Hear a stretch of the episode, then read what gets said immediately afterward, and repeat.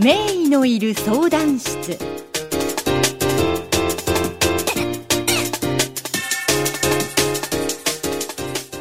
皆さんこんにちは。神戸市垂水区の川上整形外クリニックの院長の川上です。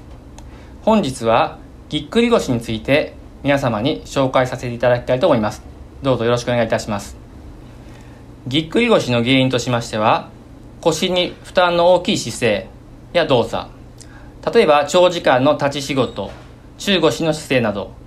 また疲労や運動不足などが原因として挙げられます。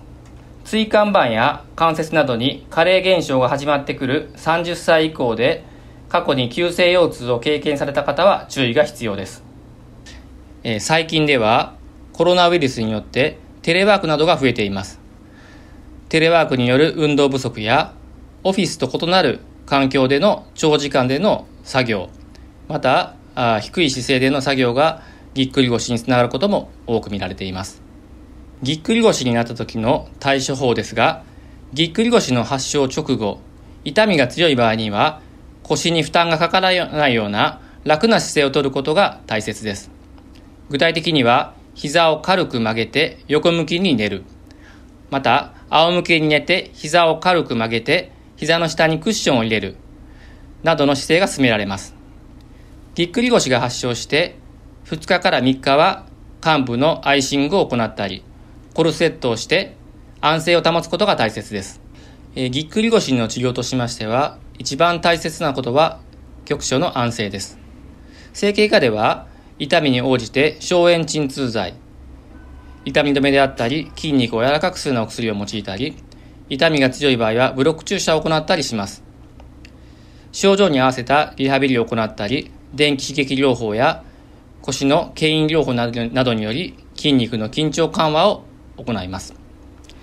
また、コルセットを用いた装具療法などで局所の安静を行います。ぎっくり腰の予防法ですが、一番大切なのは無理な姿勢を取らないことです。腰に負担がかかるような姿勢は避けるようにしましょう。代表的な腰に無理がかかる姿勢としましては、前かがみや背伸びなどの姿勢です。その他にも、ストレスが続くと痛みに敏感になります。ストレスを軽減したりすることが大切です。また、肥満があると体重が重い分腰にかかる負担が増えてしまいます。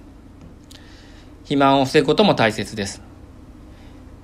痛みがなくなって感じた後には体を動かすことが非常に大切です。適度な運動を行うことで再発予防につながります。寝るときには一般的には少し固めのベッドや布団がいいとされています。ぎっくり腰は多くは1週間から2週間程度で自然に回復していきます。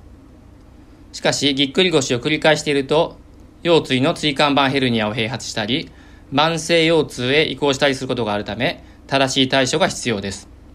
特に、下半身に痛みや痺れなどが出現した場合には、椎間板ヘルニアなどの病気が隠れている場合がありますので、医療機関を受診することが望ましいです。